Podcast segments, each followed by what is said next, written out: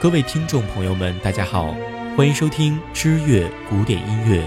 我是摘立晨。今天我们将继续上一期的节目，继续为您讲述古典音乐意外史。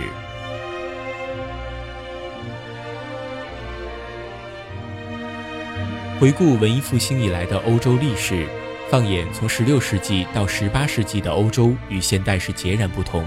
在政治上，西班牙、英国、法国这些统一民族国家非常强大。受神圣罗马帝国长期统治的奥地利，虽晚于他们独立，在欧洲却拥有辽阔的疆域。此时，群雄割据的德意志在政治、经济、文化方面都十分孱弱。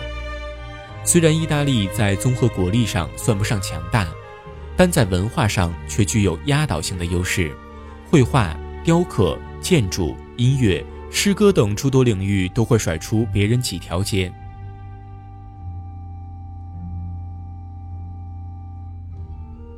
今天，当你漫步于任何欧洲的古堡或者稍有历史的街道，定会发现很多意大利建筑家的名字。奇怪的是，一提到音乐，你我身边的人都能说出巴赫、贝多芬和勃拉姆斯的有很多，对意大利人的贡献却是知之甚少。比如说，在战前音乐教科书里，你根本找不到维瓦尔第的名字。你之所以能认识这位巴赫的偶像，不是通过书本，而是后来那张叫做《四季》的 CD 流行于世了。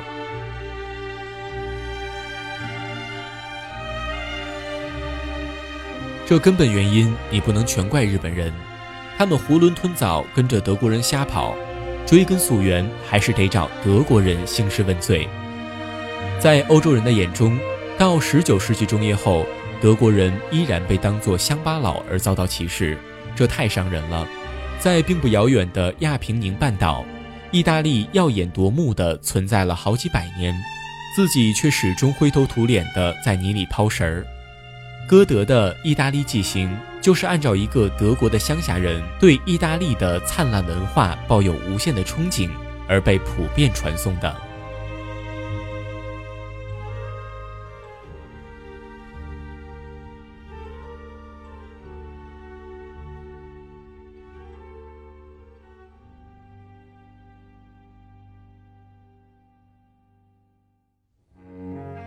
但在18世纪中叶。普鲁士以斯巴达式的统治方式迅速崛起，一百年后终于赢得了普法战争，掌握了欧洲霸权。在此之后，德意志在普鲁士的旗帜下统一，立刻甩掉了常年被欧洲人鄙视的帽子，朝着伟大的日耳曼人的这个方向一路狂奔。与此同时，科技与哲学兴起，哥廷根学派迅速成为了世界闻名的执牛耳者。德国人迅速用辩证法哲学观创立了独特的历史观，将其运用在了音乐史的修订上，这就是今天我们学习的音乐史。在辩证法的前提下，奏鸣曲这种正反合一的原则立刻成为了德国人眼中的高级产品，以追寻奏鸣曲发展的轨迹作为线索，串起了这部德国人笔下的音乐史。这部音乐史最大特点就是把日耳曼意识摆在了中间，把意大利人的贡献抹杀掉。谁让你们风光无限了那么久，同时鄙视了我们那么久？所以你所学的正统音乐史是将当时的音乐主流意大利人以及最辉煌灿烂的歌剧艺术人为的删掉了，或把它无情地赶到了小角落里，取而代之的是海顿。这位确立奏鸣曲式的音乐的功臣，以及将其发扬光大的贝多芬和他的继承者们，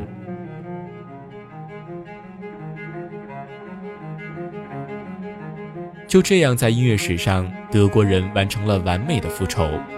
他们终于可以骄傲地说，德国是古典音乐的故乡。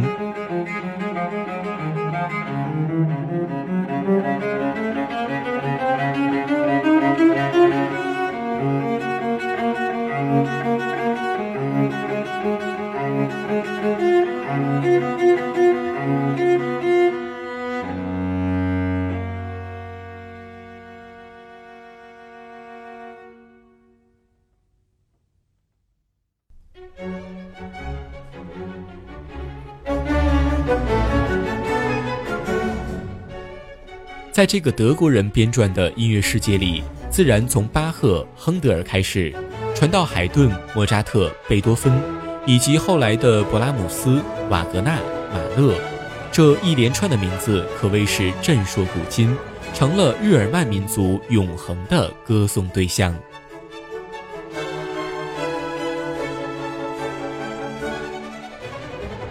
当然，这套理论只被当作一家学术之言而被世人讨论，保留各自意见的接受着，唯独日本人全盘接纳。这也不难理解，此时日本正赶上明治维新，脱亚入欧，反对幕府统治的一众元老不仅效仿德国宪法为大日本帝国定制了一部宪法，涉及到一切与文化相关的领域也效仿德国。昭和二十五年。全面西学的高校如雨后春笋，但与全部教授英文或德文的学校相比，教授法文以及其他外语的高校可谓是凤毛麟角。从这一侧面就能看出日本是多么崇拜德国了。不难理解，二者有太多的相似之处，都是暴发户。另外，德国的军国主义随着1871年普法战争胜利而迅速崛起。到七十四年后，希特勒的覆灭而宣告结束。效仿他的日本也是通过明治维新而迅速的富国强兵、殖民扩张。同时，随着轴心国的崩溃而垮台，日本人眼中德国的神圣幻影也逐渐消失了。但德国一边倒的幽灵，至今根深蒂固地留在了日本人所学的西方音乐史里。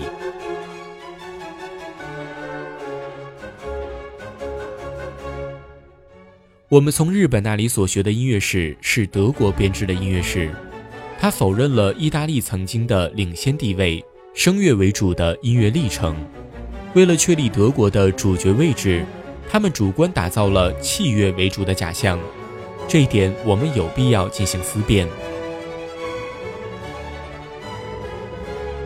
总而言之，这套德国人编写的片面音乐史，不论是辩证法还是唯物论。都大大落后于时代，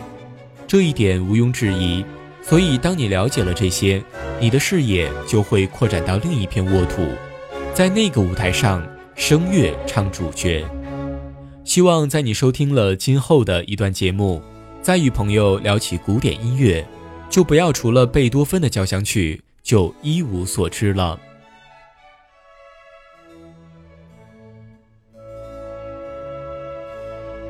好了，以上就是本期节目的全部内容。如果您喜欢我们的节目，或对我们的节目有任何想说的话、想留的建议，请关注我们的新浪微博或者微信公众账号“知乐古典音乐”。在微信账号中，您不仅能够收看到我们节目的文字版，而且还可以清晰的看到我们往期节目的历史目录。感谢您的收听，我们下期节目不见不散。